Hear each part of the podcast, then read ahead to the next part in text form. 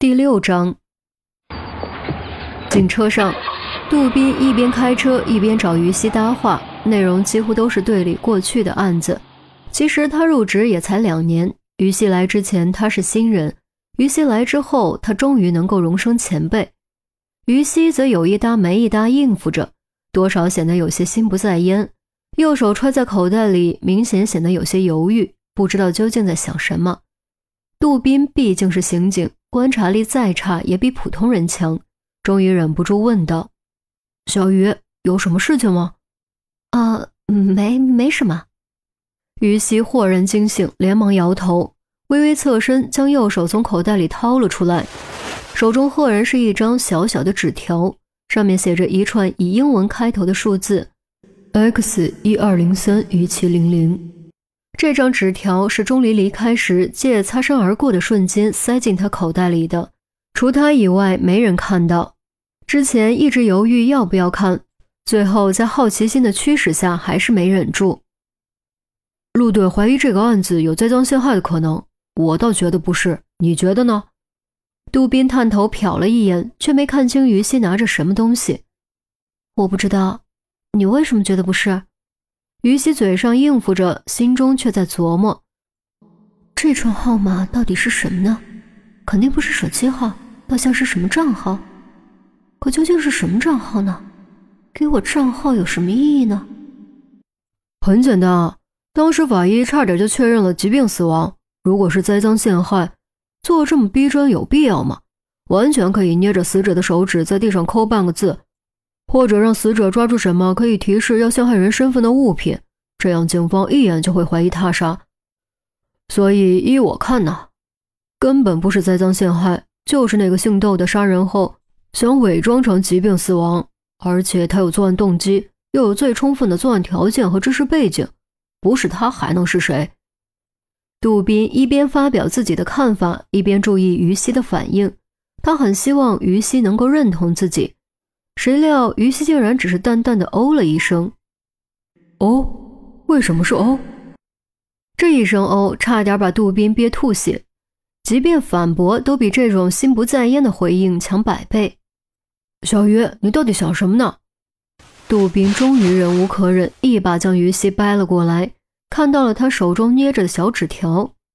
你干嘛？于西吓了一跳，有些不悦地看着杜宾。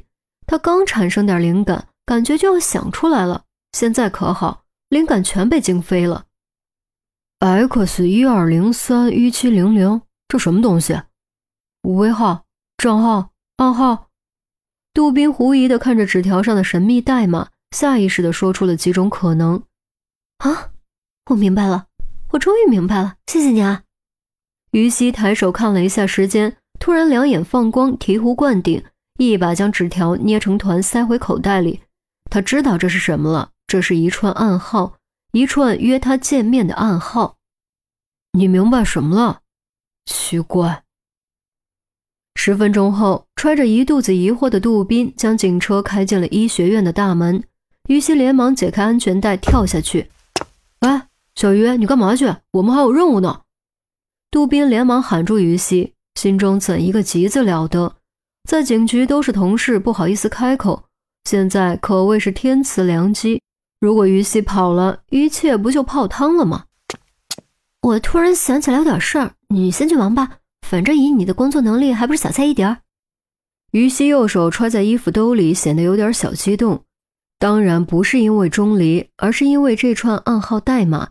如果能够证明自己猜对了，智商也就上线缴费了。那倒也是。哎，等一下。杜宾心里舒服了些，见于西要走，又连忙喊住，犹豫了一会儿，才掏出钱包，取出两张电影票，语气忽然变得有些尴尬，甚至有点不敢直视于西的双眼。呃，今天魔兽首映，朋友有事去不了，就将电影票给了我。呃，恰好有两张，我记得你以前不是玩过吗？要不要一起去？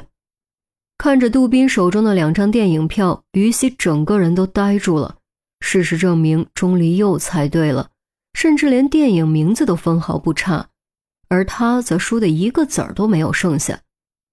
放心，不会太晚的，十八点场，看完我直接开车送你回去。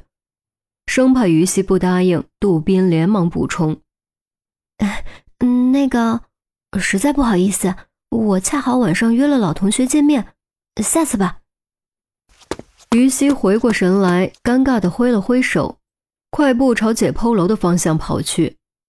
朋友赠票什么的都是借口，杜宾同样很清楚，约老同学见面也是借口。